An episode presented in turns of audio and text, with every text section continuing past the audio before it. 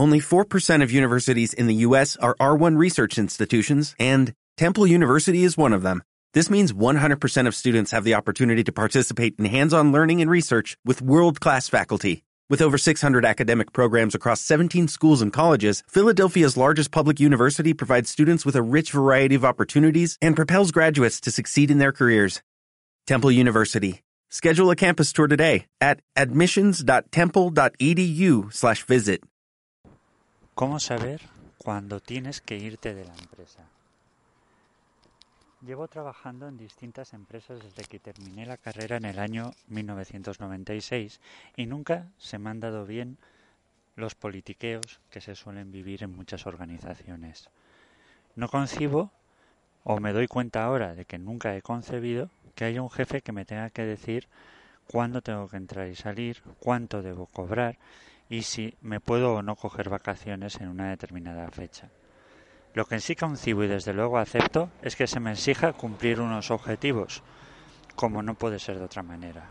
Tal vez por eso haya acabado fundando mi propia empresa, aunque he de confesar que ello no ha formado parte de una estrategia meditada, sino más bien de un bofetón experiencial, que ahora no viene al caso comentar, que en su momento la verdad es que me hundió la miseria, pero que hoy en día agradezco mucho que me haya pasado.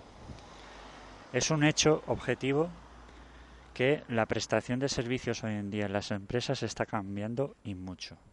Avanzamos a un nuevo sistema de desempeños, en el que en vez de haber puestos fijos, habrá puestos de alquiler, marketing de alquiler, contabilidad de alquiler, equipos comerciales de alquiler para una determinada venta, CEOs incluso de alquiler, pero hasta que esa transformación se termine de completar nos esperan unos cuantos años de trabajo algo precario o al menos poco atractivo para nadie.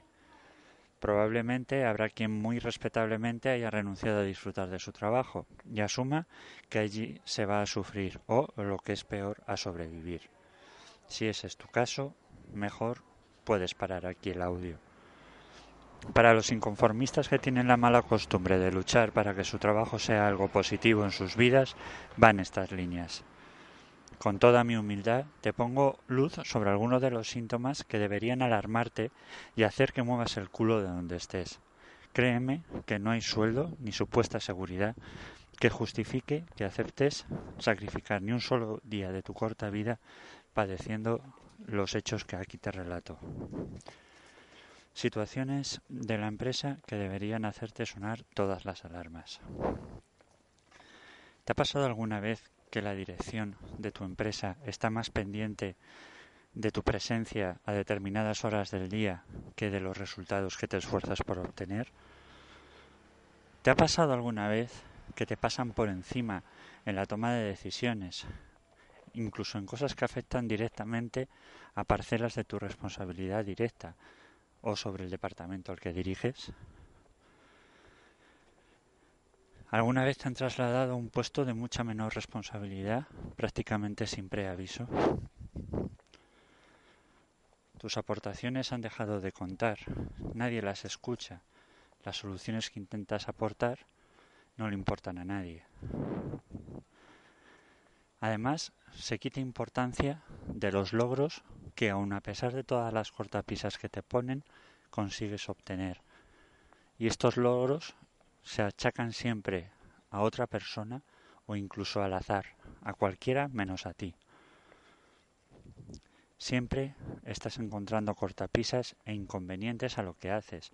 Se dejan de contestar los correos electrónicos y se aprovecha cada momento para reprobarte o para regañarte por situaciones algunas de ellas que ni siquiera tienen nada que ver contigo. Generalmente estas cosas nunca vienen solas y casi nunca se pueden revertir. Abra con el gran jefe, con el elefante blanco, y pacta tu salida antes de que te rompas definitivamente por dentro. Por favor, hazme caso. Gracias. Eso es todo. Si quieres saber más de mí o leer mis artículos, te invito a que visites mi blog gonzalojuliani.es blog antipreocupaciones y dueño de este podcast. Un saludo y que descanses en paz.